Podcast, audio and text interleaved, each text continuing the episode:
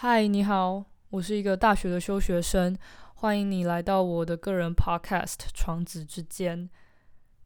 我想很多人应该是被这个名字给吸引进来的，觉得这个 podcast 或许跟性爱知识有相关，但其实不是。我取这个名字只是想要用它字面上的含义而已。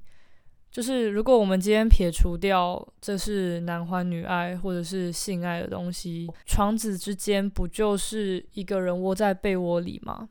那对我来说，这是我休学前最快乐的事情，也就是每天回到宿舍，爬上床睡觉。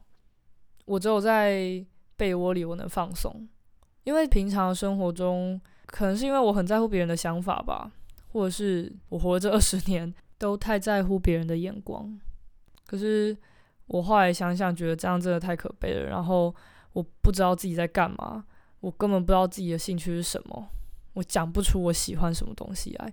我人生不能只喜欢睡觉，所以我就决定休学了。那还把这个 podcast 叫做“床子之间”，也是我对他的期许。我不希望。我的快乐真的就只有在床子之间，而是可以转移到这个 podcast 上面。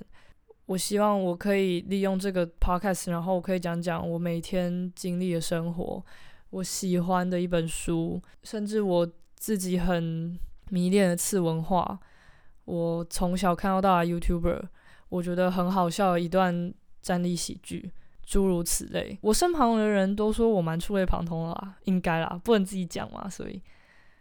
简而言之，这就是一个很任性的 podcast。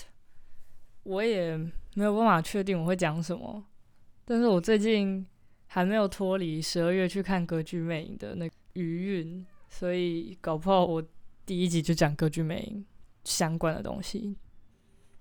今天是二零二一的一月一号，大家新年快乐！其实第零集早该在去年就上架了。只是呢，听到自己的声音还是很尴尬。但是既然都跨年了，想说新年新希望嘛，所以就勉勉强强的在新年的第一天，决定不要管太多，就把它发布到浩瀚无垠的网络上了。就这样啊，之后会有音乐，会有一些比较 fancy 的过场之类的吧。对，不会这么随便啊。